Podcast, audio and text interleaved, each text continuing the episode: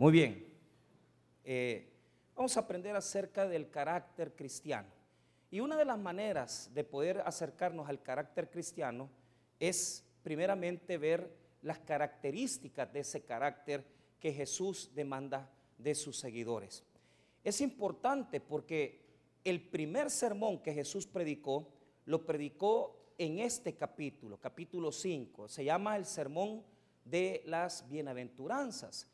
El Evangelio de Mateo tiene cinco grandes discursos y el primer discurso con el que Jesús comienza su ministerio es el sermón del monte. Día conmigo el sermón del monte. Cuando uno visita Tierra Santa e Israel, eh, lo llevan, ¿verdad? Y, fíjese de que es bien interesante porque hay tantas cosas en Israel que, por ejemplo, la tumba, la tumba vacía, le dicen a uno, mire, fíjese que puede ser que sea aquí o puede ser que sea en otro lado, pero realmente no tienen certeza del lugar donde Jesús fue enterrado. De igual manera, eh, a uno lo llevan por el, por el tour y le van diciendo, ¿verdad? Los poquitos lugares de donde tal vez hay una seguridad. Uno de ellos es el mar de Galilea, es decir, eh, ese eh, no es un mar, sino que es un lago. Entonces, sabemos perfectamente que Jesús tuvo que andar en una barca en ese mar de Galilea, pero no sabemos exactamente, ¿verdad? la manera en que él con sus discípulos pasaban en la barca. Eh, pero es bien interesante porque cuando uno llega allí, eh, hay un restaurante que se llama el restaurante de San Pedro, ¿verdad? se llama San Peter's Fish, así se llama, el pescado de San Pedro. Y, claro, la gente le hace creer a uno que ahí comió Jesús el pescado y que no sé qué, pero es mentira, ¿verdad? eso es falso. Ahora, uno de los únicos lugares que sí se puede decir en donde Jesús estuvo es en el monte de las bienaventuranzas. Y, cuando llegamos ahí, es un lugar precioso, es una montaña con eh, hierba, pero también hay una capilla católica eh, en ese lugar, pero es un lugar de paz. Y uno se imagina, hermano, cómo Jesús se tuvo que haber eh, sentado a predicarles a sus discípulos en ese lugar. Entonces los guías turísticos dicen, no, de este lugar sí tenemos certeza, porque claro, el monte eh, tienen ellos la ubicación de donde tiene que haber sido y se imaginan, ¿verdad? Donde Jesús incluso en esa zona tuvo que haber compartido con sus discípulos. Entonces, el Evangelio nos muestra que después de escoger a sus primeros discípulos, según el capítulo 4 de Mateo, Él dio este sermón a todos ellos, el capítulo 5. Entonces, el capítulo 5 está dirigido, claro, estaban las multitudes, pero específicamente a sus seguidores. Día conmigo, seguidores. Entonces, ¿qué pretende Jesús?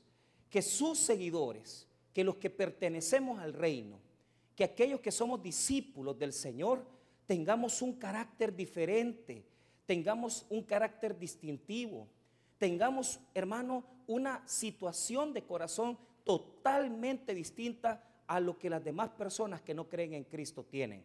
Entonces, a través de estas características, uno se puede hacer un examen e incluso puede preguntarse si verdaderamente es un discípulo de Jesús o si, si nos falta mucho para ser un verdadero discípulo. Entonces, no voy a entrar a explicar las primeras dos, porque el, Señor me puso carga sobre la mansedumbre, no me puso carga sobre la pobreza ni tampoco el llanto. Pero les quiero compartir un poco eh, de cómo vamos a presentar este mensaje. Primero, quiero que note a quién está dirigido este mensaje.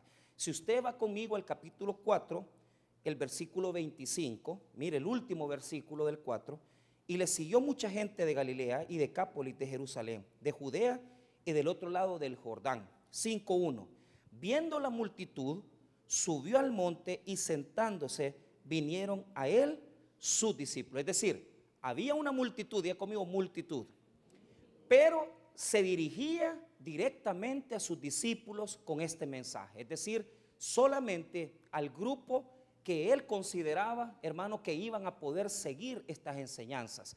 Quiero decirles de que si bien es cierto, Jesús tuvo 12 apóstoles, pero tuvo muchos discípulos, es decir, hubo seguidores de él, hubo más personas que le siguieron. Incluso el Evangelio de Juan capítulo 6, verso 66 dice que en ese momento, cuando Jesús les hace una demanda, llega un momento en el ministerio que ellos dejan de seguirle. Y solo se quedan los doce apóstoles con él. Pero en el principio muchos pensaron ir con él. Y hay una realidad. Nosotros, hermano, para seguir a Jesús no necesitamos grandes cosas.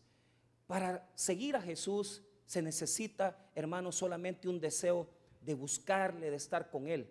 Pero si uno quiere ser su discípulo, eso es otra cosa, hermanos. Por eso les hablo en esta mañana, porque la pregunta que quiero plantearles para introducir el tema es, ¿cree usted que usted es un seguidor o un discípulo? ¿Cree usted que usted es de las personas que están buscando a Jesús porque quiere un bienestar, porque quiere que el Señor esté en su vida?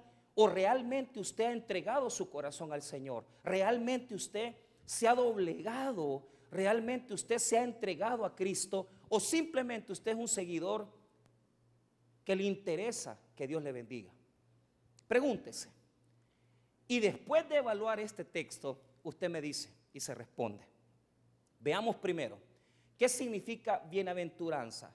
Esto, hermano, es una enseñanza en, los evangelios, pero también viene del Antiguo Testamento. Quiere decir dichoso o feliz. Diga conmigo, dichoso o feliz. A mí el pastor fundador me enseñó que bienaventurado quiere decir doblemente bendecido. Y si bien es cierto, eso significa en una buena parte. Pero realmente el texto bíblico lo que quiere mostrar, la palabra Macarios en griego, quiere decir sumamente feliz, sumamente gozoso. Diga conmigo, feliz, felicísimo, alegre, gozoso. Desde ahí comenzamos a ver si estamos realmente siendo discípulos de Jesús. ¿Es usted una persona amargada? ¿Es usted una persona que constantemente tiene pleitos con varias personas?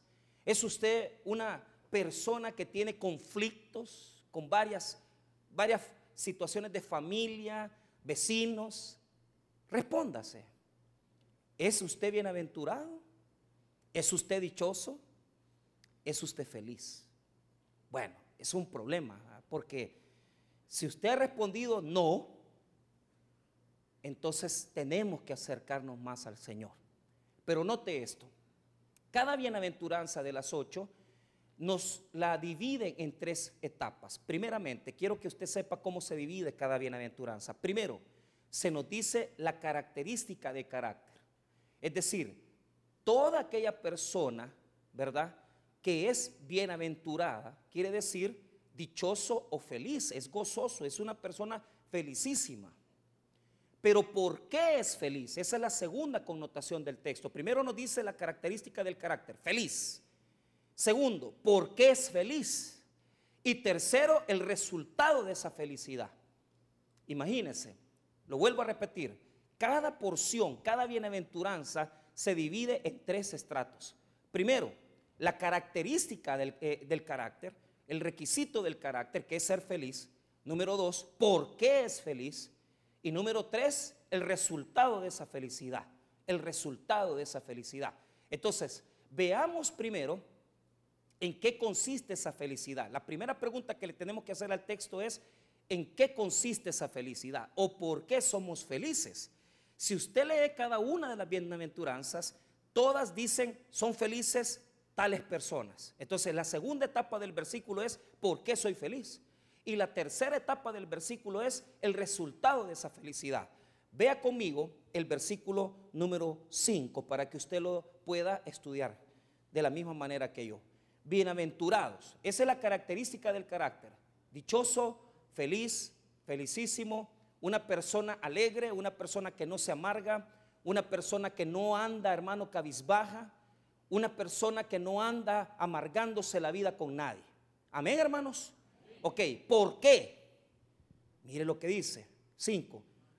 Bienaventurados los mansos. Ahí está algo tremendamente revelatorio. Es decir, para yo ser feliz, tengo que ser manso. Ahora, el resultado de esa mansedumbre, mire cuál es, el versículo 5, porque ellos recibirán la tierra por heredad. O sea, la tierra será una herencia para ellos. Amén, hermanos. Muy bien. Entonces, ya tenemos bien dividido el texto. La característica del carácter, por qué es feliz esa persona y el resultado de esa felicidad. Vuélvalo a leer conmigo de corrido. Bienaventurados los mansos, porque ellos recibirán la tierra por heredad. Amén. ¿Están preparados para que yo les explique esto? Amén, hermanos. Muy bien. Veamos un poquito de la mansedumbre. Primero, le voy a dar generalidades solamente para que usted tenga una idea. Después le voy a leer una definición eh, para que usted también tenga algo más definido en eso, ¿verdad? Y usted saque sus conclusiones. Lo que yo he aprendido de la mansedumbre es que la mansedumbre tiene tres características. Yo, eso es lo que yo le puedo transmitir. Pero ya le voy a leer la definición. Uno, una persona mansa, su característica principal es que sabe ser paciente. Sabe ser paciente. Espera. No se desespera. Puede estar pasando una humillación, una ofensa, pero esa persona va a responder con un espíritu tranquilo, un espíritu, hermano, que no se exalta porque sabe esperar. Diga conmigo, sabe esperar. Esto, hermano, es algo que uno desarrolla. No es algo que uno venga con esta característica por naturaleza. Yo entiendo que hay personas que incluso confunden la paciencia con haraganería. Pero esto es algo muy importante. ¿Por qué? Porque ante el hostigamiento y ante las acusaciones y ante las ofensas, esta persona no grita, no se exalta, no se enoja, no se irrita, porque sabe ser paciente.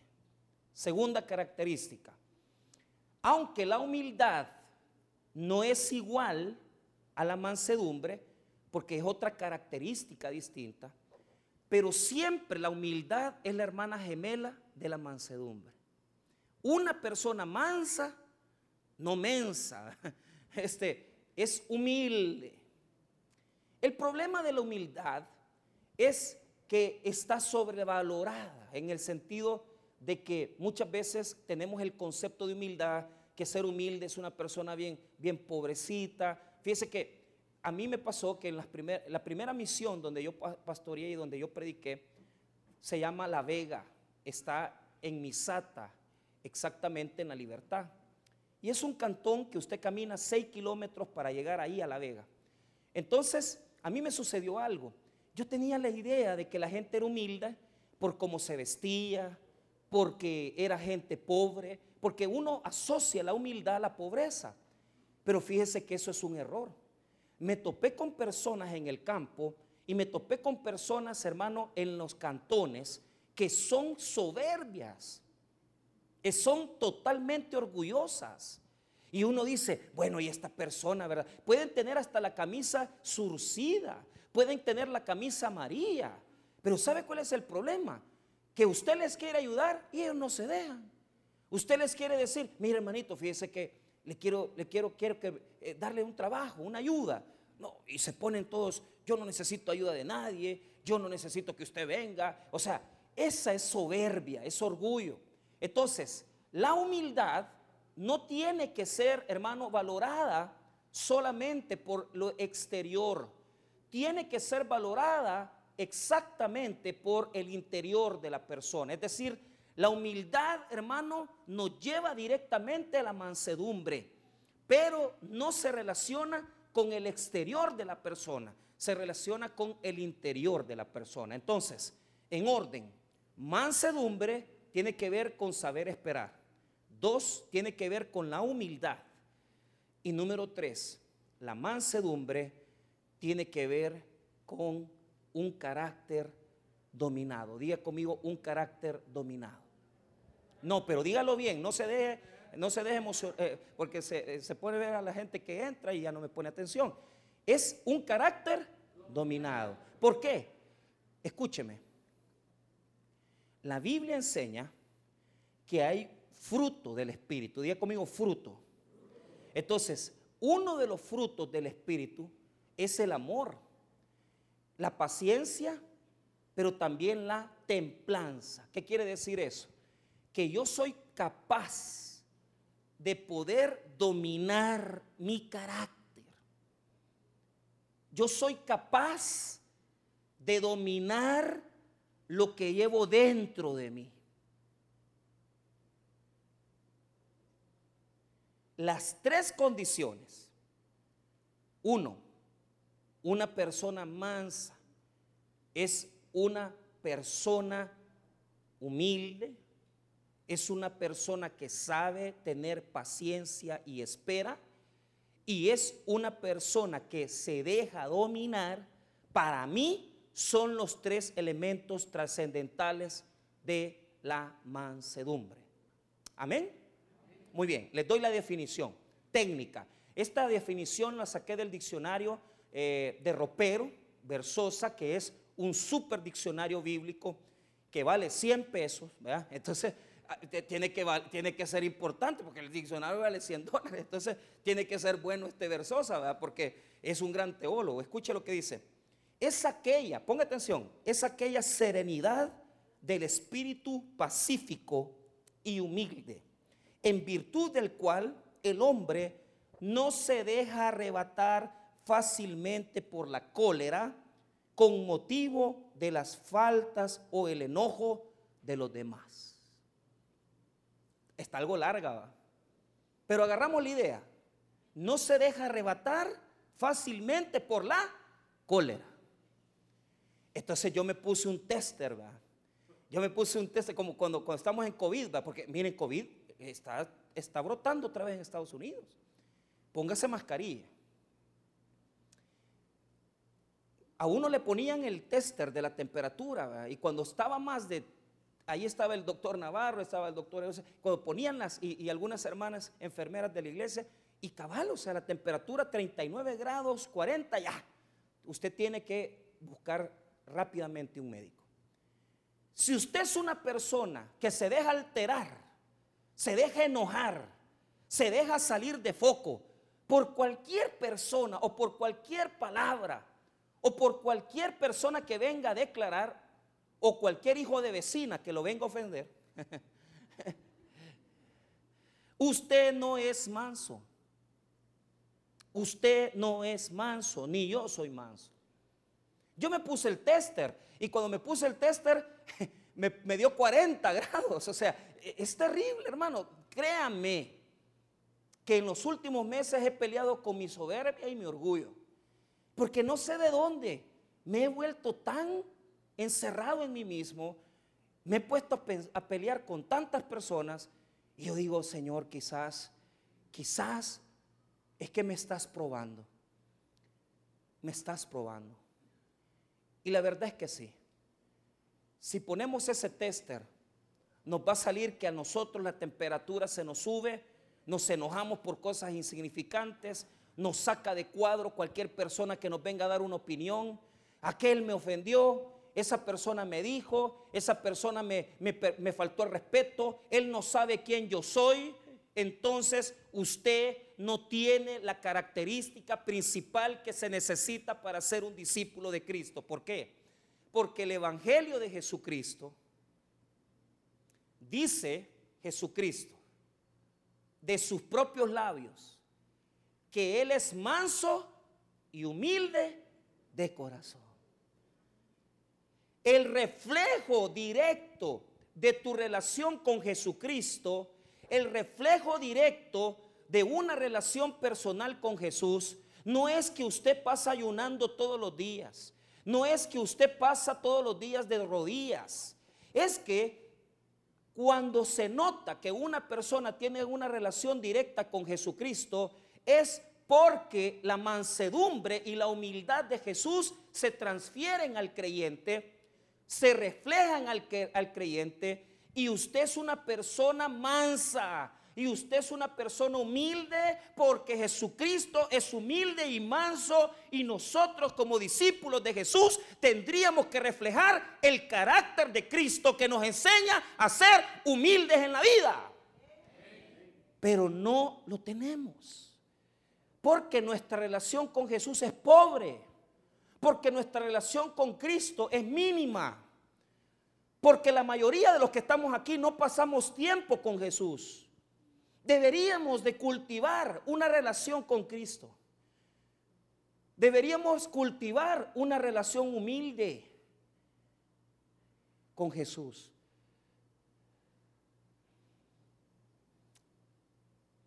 La palabra manso en griego viene de una palabra prautes. ¿Qué significa prautes? Prautes en griego quiere decir un, y con el perdón, porque no les estoy ofendiendo, sino que estoy dándole significado. La mansedumbre viene del mundo agrícola, viene del mundo de las haciendas. Y lo que está diciendo este texto es que una persona mansa es una persona que ha aprendido a dominarse, ha sido un animal que ha sido domesticado. Entonces, se toma esa palabra del mundo animal, del mundo agrícola, y se le transmite al ser humano porque da la, situación que la mayoría de nosotros tenemos suelto el caballo salvaje de la ira. Tenemos suelto el caballo salvaje de la cólera. Tenemos suelto el caballo salvaje de la irritación. Pero no nos damos cuenta que si somos cristianos, tenemos que tener bajo dominio esa bestia. Porque si usted es una persona que responde, se enoja, se irrita, se aira rápidamente, usted está cayendo en pecado. Y lamentablemente, para mala suerte de nosotros, la Biblia promete grandes bendiciones a los que tienen un espíritu manso. Si usted no es manso, esas bendiciones nunca le van a alcanzar, porque usted toda la vida está peleando con fulano, toda la vida está diciendo, es que fulano habló de mí, es que Mengano dijo tal cosa, es que esta persona me ofendió, es que esta persona me dijo tal situación. Hermano, vamos a pasar toda la vida con el caballo salvaje de la cólera. ¿Y sabe cuál es el problema? Cuando le damos rienda suelta a ese, a ese salvaje caballo, se pasa llevando a medio mundo. Se hacen unos desórdenes porque usted ofendió a fulano, porque usted pasó por encima de Mengano. Mire, hermano, si somos como Jesús, tenemos que entender que tenemos que tener nuestro carácter dominado bajo la presencia de un ser superior que se llama el Espíritu Santo de Dios.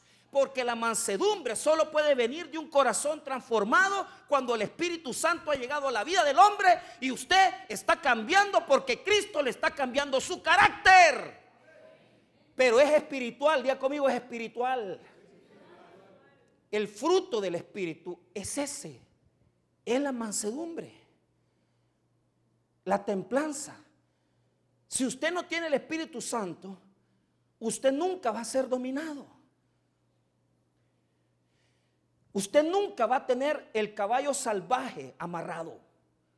Y va a seguir ofendiendo, va a seguir dirigiéndose a otros, peleando, agarrando pleito por cualquier cosa, porque usted no es capaz de someter su caballo al frenillo que es el Espíritu Santo. Está dominado. Usted era, ya no es usted era, ya no es. Entonces, primer acercamiento, diga conmigo acercamiento. Hablemos del mundo y el reino. Mundo y reino. El mundo premia el orgullo, la soberbia y la imposición. Es decir, en el sistema que vivimos, cuando usted es manso, a usted lo ven débil. Diga conmigo débil. ¿Por qué? Porque la gente quiere que usted se defienda. La gente quiere que hasta la muere. Mira, niña, ponele el dedo a ese hombre. Topalo en la procuraduría. Está bien. Está bien, tópelo. pero que no le motive el caballo salvaje de la venganza y la ira. O sea, porque hay personas aquí que con tal de ver a sus enemigos vencidos, son capaces de meterles una demanda y son capaces de estar esperando hasta 8, 10, 12 meses para ver vencida a esa persona. Hoy le voy a ganar, lo voy a topar. Y hoy en, este, en este sistema que estamos viviendo, usted se da cuenta que se demandan los políticos, se demandan los que han sido gobernantes, se demanda medio mundo. Nadie perdona a nadie. Todo el mundo se está dando en la torre. Y nosotros como pueblo de Dios, nosotros como pueblo de Dios tenemos que ser identificados en esta sociedad no porque andamos metiendo demandas, sino porque si somos hijos de Dios tiene que habitar la paz de Jesucristo en nuestros corazones. Nosotros somos gente pacífica, nosotros no andamos peleando, nosotros no nos andamos sindicalizando, porque nuestro reino no es de este mundo, sino que es el reino de nuestro Señor Jesucristo. Gloria a Dios, que lo identifiquen por su reconciliación, que lo identifiquen por ser una persona pacífica, una mujer pacífica no es gritona, no es pleitista, no es soberbia, no humilla a su marido. Ush, apartate de aquí, yo con vos no tengo nada.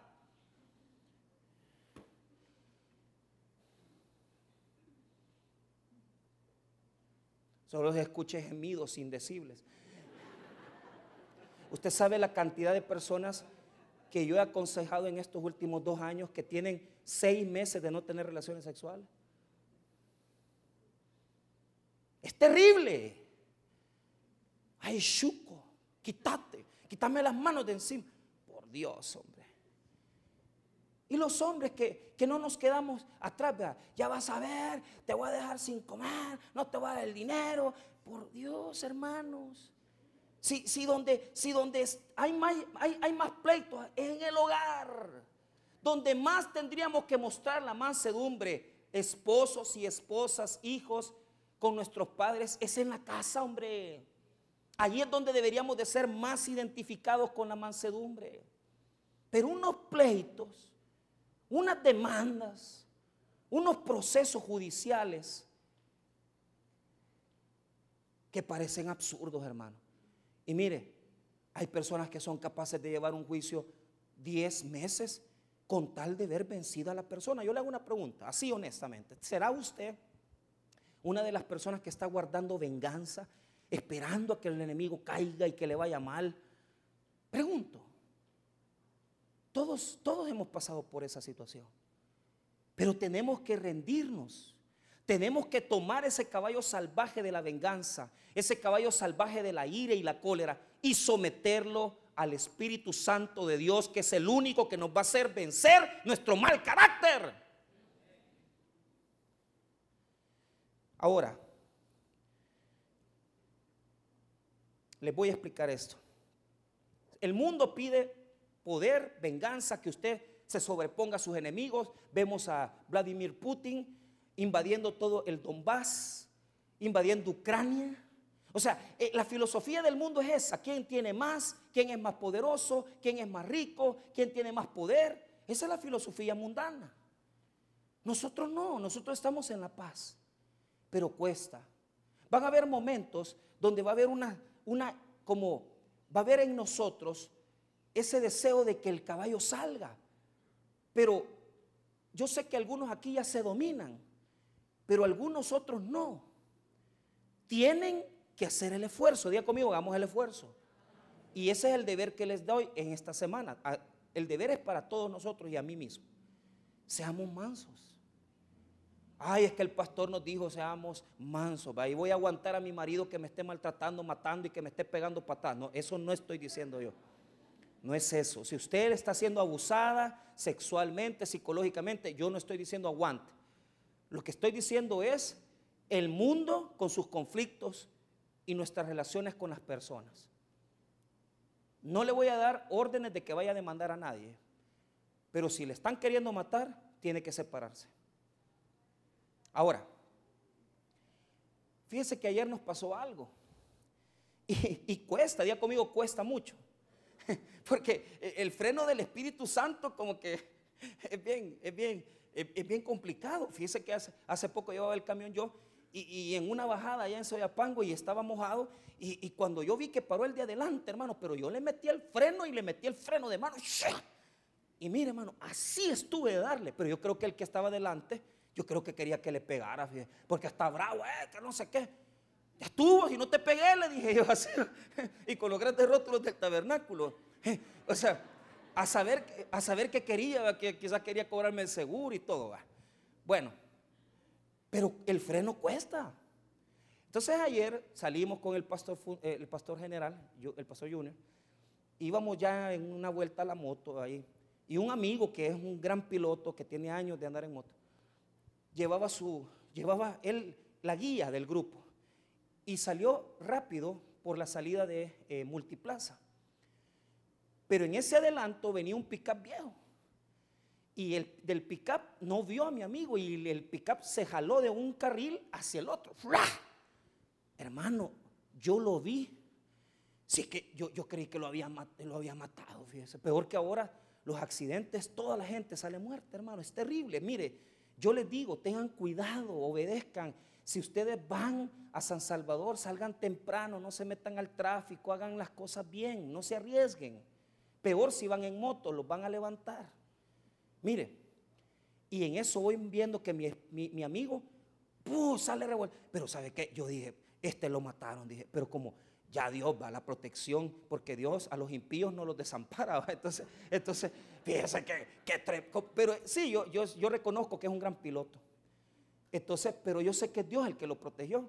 Porque cuando ya vino y, salió revolcado y todavía se paró así, claro, uno en el, adrenalina, uno siente, no siente los golpes, pero después cuando ya la adrenalina baja, el gran dolor de hueso, el gran dolor de... Mire hermano, la moto quedó partida en dos. La moto vale bastante dinero. Es una moto BMW.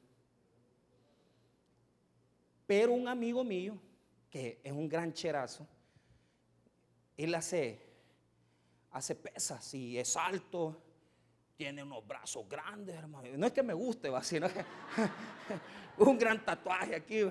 Pero viera, o sea, es, gente, buena gente, es gente que, calidad de persona, ¿va? Y yo le aprecio mucho. Entonces, cuando ya vio eso él, se bajó rápido de su moto, fue al, al pick-up. Y mire, el muchacho andaba tomado, hermano. Y fíjese que él quería, quería huir. Entonces Michero, que un gran, así, como que holga, como que... mire, lo agarró, yo solo vi que lo sacó, así, va. Pero mire, hermano, si lo agarró como que era, como que era trapo de inmundicia. se metió al pick hermano, le agarró la llave y hermano, ya lo iba a penquear usted. Por Dios, si se le salió el caballo, mira, y lo peor es que estaba la señora ahí. Y también a ella le iba a agarrar. Mire, ¿qué fue lo que pasó ahí? No lo sé, pero de repente, ¡pum! El freno de mano. Ah, se calmó. No, no, no, eh, lo, soltó, se salió. Lo único que sí le quitó la llave, o sea. Mire qué, qué, cosa, ¿verdad? o sea. Y yo ahí vi, porque cuando ya yo hablé con él, ¿verdad? Nos sentamos después mira, mira, Cristian, le digo, ¿qué No, mira, me dijo. o sea, yo iba con todo ya, me dijo, yo lo iba, yo creo que lo iba a ahogar a los dos, entonces, porque así, cholo, entonces, pero ¿sabe qué? No, pero yo sentí en el, corazón algo que me detuvo. El Señor era, me dijo, porque, porque ya estaba descontrolado, me dijo. O sea, él reconoció que ya los caballos iban con todo. Y los detuvo, hermano. Yo no sé ¿Qué tantas veces a ti te ha pasado que se te sale ese caballo salvaje? Pero tal vez has herido personas, has ofendido personas, has dañado personas. Pero yo te quiero dejar un reto. El reto no es que no te enojes. El reto es que retrocedas. Si estás peleando con alguien, si estás en un conflicto con alguien, retrocede ya. Contrólate en el poder de Jesucristo. ¿Por qué? Porque ser manso es tener fuerza, pero dominarla y ponerla en las manos de Jesús. Vos tenés poder para defenderte. Vos tenés poder para hacerle pedazo la vida a esa persona. Vos tenés poder para dañar a esa mujer que te ha quitado tu marido. Vos tenés poder para poder cobrarle la factura a tu señora que tal vez te fue infiel. Vos tenés poder para topar a ese hombre y demandarlo. Pero yo te digo en el nombre de Jesucristo, con el poder del Espíritu Santo, domínate, suelta el pleito, suelta la pelea y deja la venganza en manos de quien puede vengarse, que es Jesús, es el Señor. Tú no tienes que tomar el pleito, tú no tienes por qué tomar la venganza, porque la venganza le pertenece a Dios. Domínate, contrólate y ponte bajo las manos del Espíritu Santo. Aunque frenes abruptamente, ¡ya! pero me detuve. Fuerza tenía para hacerlo pedazos, pero no lo hizo. Y mire qué bonito. Que el muchacho no le podía pagar la moto a mi amigo. Pero ahí contó él que era un cristiano descarrilado y que andaba tomando y nada. Y mi amigo le dijo, mira, le dijo, no me debes nada. Andate. Andate, conciliemos aquí. Vos por tu lado, yo por el mío. Y fíjese que así medio tomado, que ya de la, del gran susto hasta, le había pasado la boleta. Entonces ya un amigo mío lo evangelizó y lo, lo, digamos, lo reconcilió con el Señor. Entonces, una situación que se pudo haber vuelto, mira, te voy a demandar y como andas bolo, te voy a zampar a la cárcel y me vas a pagar la moto que vale tantos miles de dólares, se volvió una situación tan pequeña. ¿Sabe por qué? Porque esa es la mansedumbre. Diga conmigo, lo pequeño. Haga los problemas mínimos. No se sofoque por lo que está viviendo. Porque Jesús inauguró el culto a lo pequeño, porque eso es lo que le quiero mostrar. Una faceta de la mansedumbre es el carácter, ¿sí, hermanos? Amén. El carácter, controlarse. Pero otra faceta de la mansedumbre es ser humilde. Jesús inauguró el culto a lo pequeño. Diga conmigo el culto a lo pequeño. ¿Qué quiere decir eso? No busque andar peleando. No busque que usted le tomen en cuenta. Vea lo que dice rápidamente Mateo 23 y lo digo porque Jesús atacó esto de los fariseos. Los fariseos les gustaba la grandeza, ser aplaudidos. Mateo 23. Yo estaba leyendo esto en mi lectura bíblica el día de ayer. Mire lo que dice.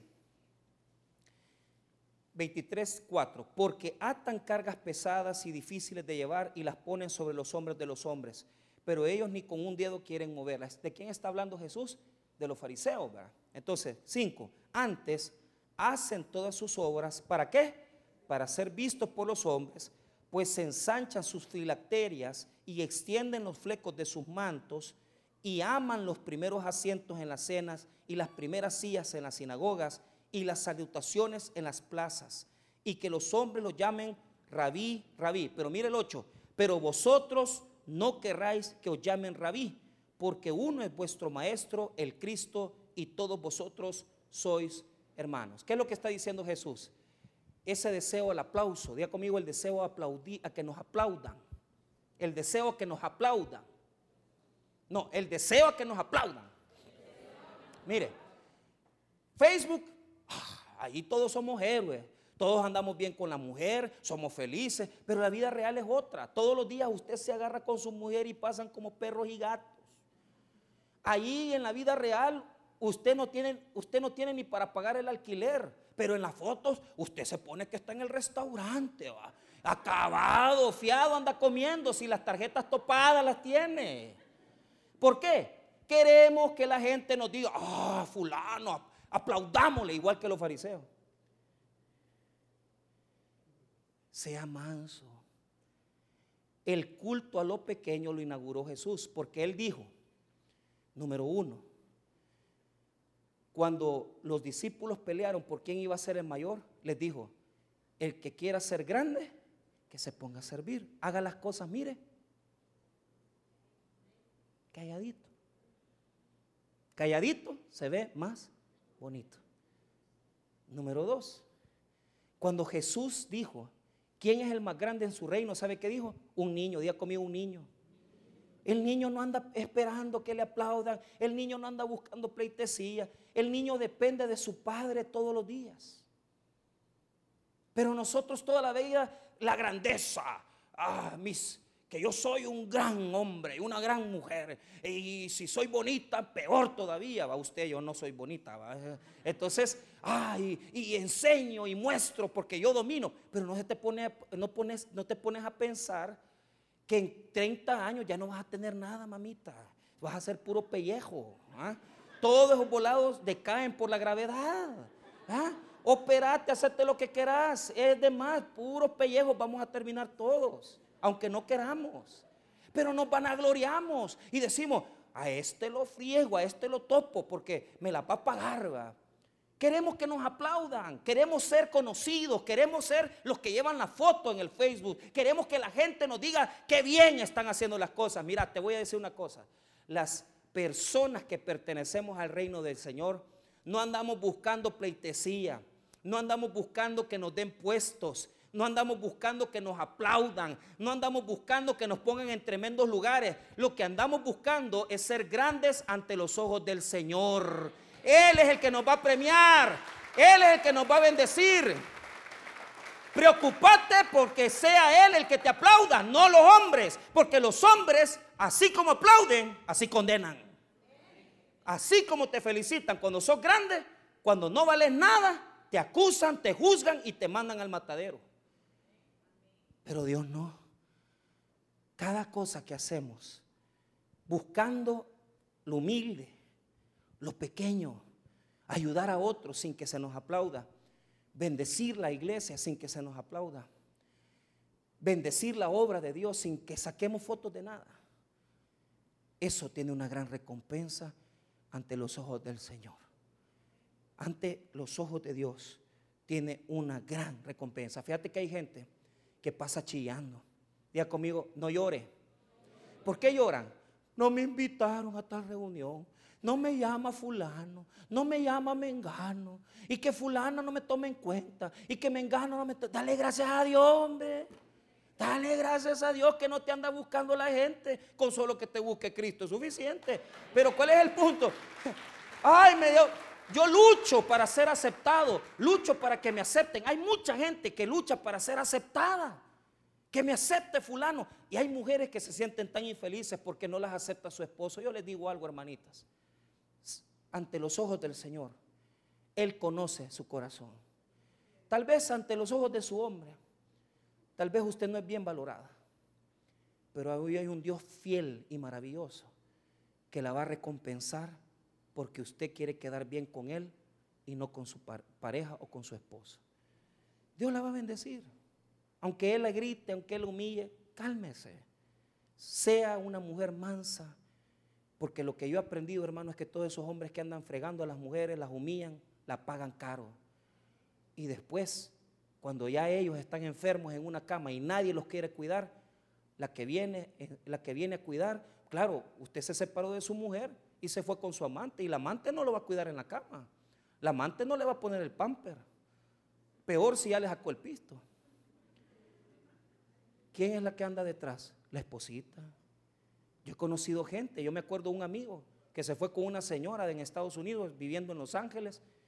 Y mientras él estuvo sano, ah, la señora abrazado en Facebook y todo. Cuando se enfermó de cáncer el hombre, le habló a la esposa en El Salvador y le dijo, mira, ahí le mando a su marido. Ahí sí es su marido. Ya no lo quería y se murió. Nadie lo cuidaba. Pero ese anhelo a que, ay no, ser reconocido, que ser un influencer, ser un youtuber, bueno, si, si ese es su trabajo, qué bueno, pues gane de eso, no hay problema. Pero yo digo, las cosas que van a ser recompensadas por Dios son las pequeñas, las que no se ven. Seamos pequeños. No esperemos la vanagloria de nadie, no esperemos que nadie nos aplauda. Solo esperemos que Cristo nos aplauda, porque Él sí nos va a bendecir. Y cierro con esto. Aprenda a pasar por alto la ofensa. A usted lo van a humillar, le van a gritar, pero no diga nada. ¿Sabe por qué, hermano? Porque después que esa persona lo haya ofendido, él piensa que él ganó, pero el que ganó fue usted. ¿Por qué? Porque al final de cuentas, Dios va a respaldarlo a usted y lo va a exaltar por encima de sus enemigos. Él no lo sabe. Por eso es mejor quedarse callado y no decir nada. Porque cuando nosotros nos quedamos callados, el Señor se encarga de exaltarnos cuando ya Él nos ayuda en nuestro problema. Hay que lo ofendan, hay que digan lo que sea de usted. Usted cállese, humíllese ante el Señor Jesús, porque Él, hermano, fue manso y humilde de corazón. Busquemos la humildad, no busquemos la pleitesía, busquemos ser más como Cristo y que en esta semana no nos andemos peleando por cosas insignificantes.